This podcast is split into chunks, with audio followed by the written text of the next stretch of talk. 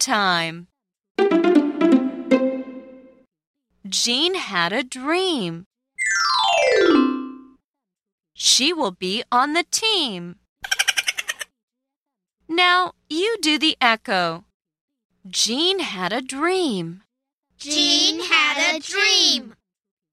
She will be on the team. She will.